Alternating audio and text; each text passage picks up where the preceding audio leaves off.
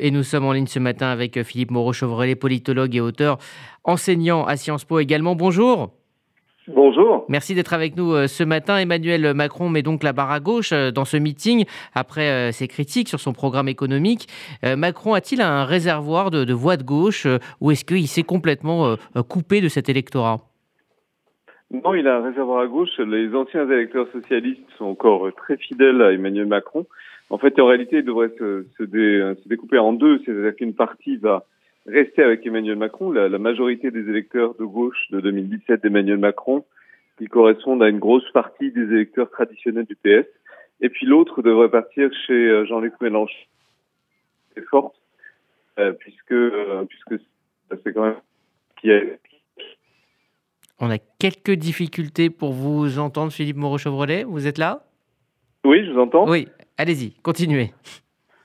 Oui, je dis l'électorat de gauche devrait se découper en deux. Une grosse partie devrait rester chez Emmanuel Macron comme en 2017, puisqu'il a capté une grande, grande partie de l'électorat socialiste.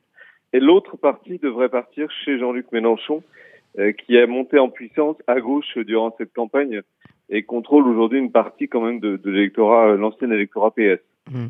Emmanuel Macron euh, prophétisait hein, il y a quelques mois un retour de Marine Le Pen alors que Éric Zemmour était euh, très haut dans les sondages. Euh, désormais, donc, les sondages donnent 53-47 au, deuxième tour, 53 pour Emmanuel Macron, 47 pour Marine Le Pen. Ma question sera simple est-ce que nous sommes plus proches que jamais de voir l'extrême droite à l'Élysée?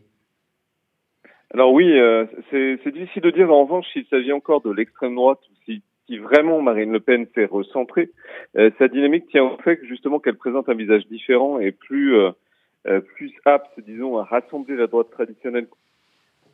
C'est de savoir si, comme elle le prétend, elle a changé, si ça correspond à une réalité, notamment après l'émergence d'Éric Zemmour, ou si, comme le dit Emmanuel Macron, finalement ce n'est que du marketing et que la personne est toujours une personne d'extrême droite avec des valeurs d'extrême droite, et puis ce qu'on lui reproche comme à d'autres, hein, qui est le positionnement pro-russe aujourd'hui.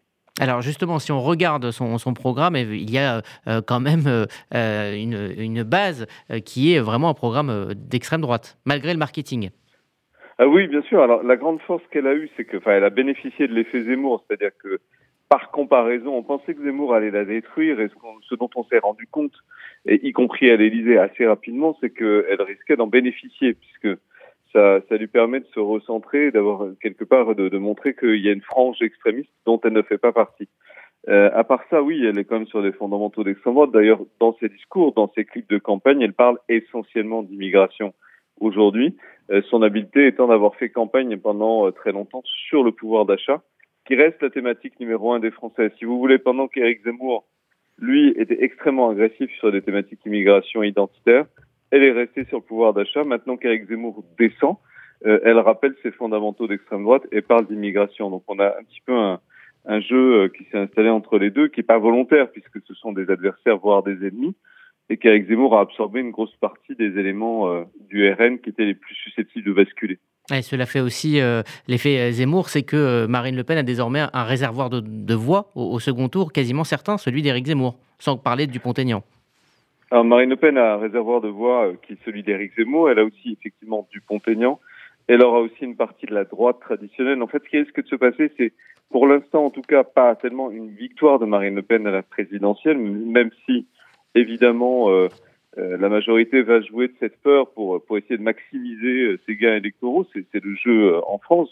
Mais ce qui risque de se passer, c'est qu'elle peut fédérer après l'élection la droite traditionnelle. Elle a tellement recentré son image qu'il y a, il une étude sur les mots associés à Marine Le Pen, et notamment dans le Nord-Pas-de-Calais, le premier mot qui arrive, c'est le mot chat. Donc si vous voulez, elle a tellement dépolitisé sa démarche qu'au fond, elle pourrait reprendre demain, prétendre demain reprendre une droite traditionnelle en déshérence qui hésite entre Ciotti euh, et, euh, Pécresse pour simplifier. Donc elle, peut jouer ce rôle-là et c'est ça qui est plus à mon sens, inquiétant pour l'instant, en tout cas, qu'une victoire à la présidentielle. Merci Philippe Moreau-Chevrolet. Je rappelle que vous êtes politologue, enseignant à Sciences Po et auteur de la BD Le Président aux éditions Les Arènes. Merci d'avoir pris le temps de répondre à nos questions ce matin et bonne journée.